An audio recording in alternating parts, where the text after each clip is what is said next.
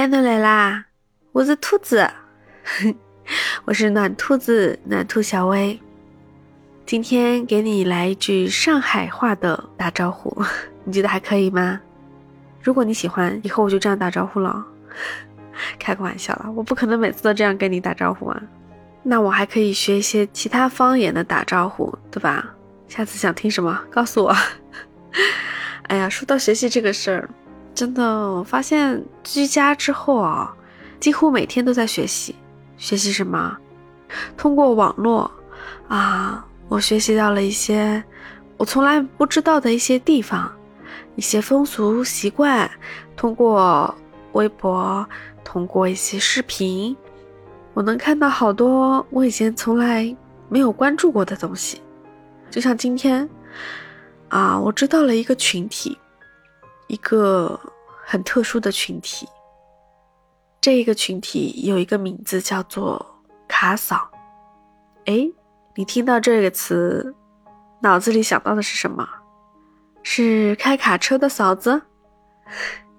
其实不全是，他们其实就是我们知道的开卡车、开货车的司机，他们的老婆。对，就这样一个群体。这些卡嫂，有些是会开车的，而有些是不会开车的。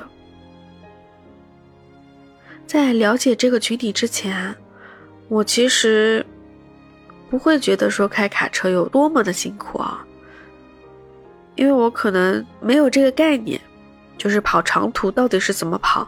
我会觉得说他们可能累了就可以去服务区休息，啊，晚上就可以睡觉。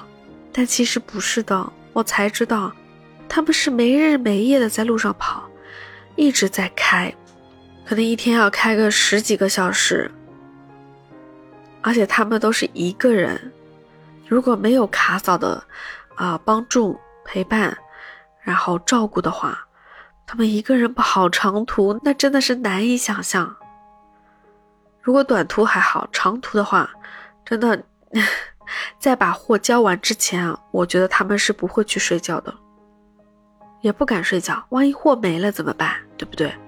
所以现在有了卡嫂这一个群体，有的卡嫂呢是在家里带孩子、照顾老人，而有的卡嫂呢会跟着司机一起跑车，在车上照顾他们起居，然后呢，在卡车司机他们疲惫的时候，可以帮他们看路。啊，在副驾驶上提醒他们，甚至是帮他们卸货，去做什么登记啊，一些打杂的事情。所以有了卡嫂，卡车司机就主要就是开车。但其实你别小看这开车，你长途开车十几个小时，真的是累到不行。万一遇到说路上很少有服务区的，那他们怎么办？根本没办法休息啊。所以在这之前，我真的把呃货运和卡车司机、货车司机这个行业和这个行业里的人想的太轻松、太简单了。现在我真的知道他们好辛苦的，甚至要面对很多人不理解他们的辛苦，各种为难他们。这让我想到了之前遇到的那件奇葩事，在我另一张专辑可以听到，就是感觉有些人高高在上。可能对这个群体都是爱答不理，甚至有点看不起他们的。他们也是用自己的劳动在赚取所得，甚至可能更辛苦。他们跑车是为了养家，像一些家里没有孩子的，可能车就是他们的家，一个流动的家。今天我真的是通过网络大致了解了一下卡嫂这群人，他们很辛苦，很辛苦。甚至货车司机也是很辛苦，甚至他们可能经历过很多这种生死瞬间，就是这种疲劳驾驶其实是非常非常危险的，稍有不慎可能就是车毁人亡。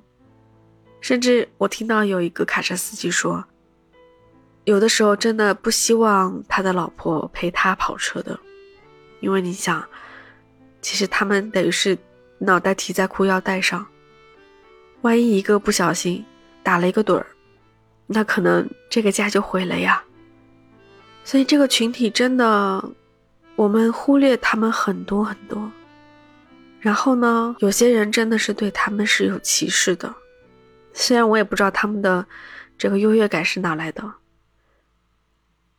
那我今天讲了这样一个群体呢，也不是讲什么大道理哦，只是给我自己提个醒吧。可能之前有些观念是错的，所以今天我对卡车司机、货车司机，甚至是卡嫂，多了一些理解，多了一些心酸的感觉，以后也会多一些尊重的。那我把这个故事。甚至是把这样一个名词、这样一个群体跟你说了之后，嗯，当然也是希望可以多一份你的力量，去多多体谅他们，多多的尊重他们。也许我们的力量很小，我也希望这份力量、这样一份理解可以传递下去吧，让更多人知道，对吧？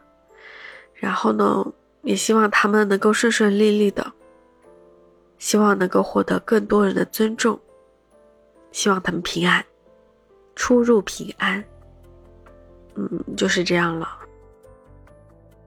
那你有什么感想吗？可以加我，暖兔子九九九，暖兔子的拼音加九九九，就是那个有朋友圈的软件。嗯，我们可以在群里讨论，或者你有什么想法、想听的故事。啊，也可以跟我说，让我们互动起来吧。好啦，下次我要给你讲一个关于卡嫂的故事，就在这段时间发生的。嗯，你可以期待一下哦。今天这个算是一个名词解释吧，希望你喜欢。那下次见喽，拜拜。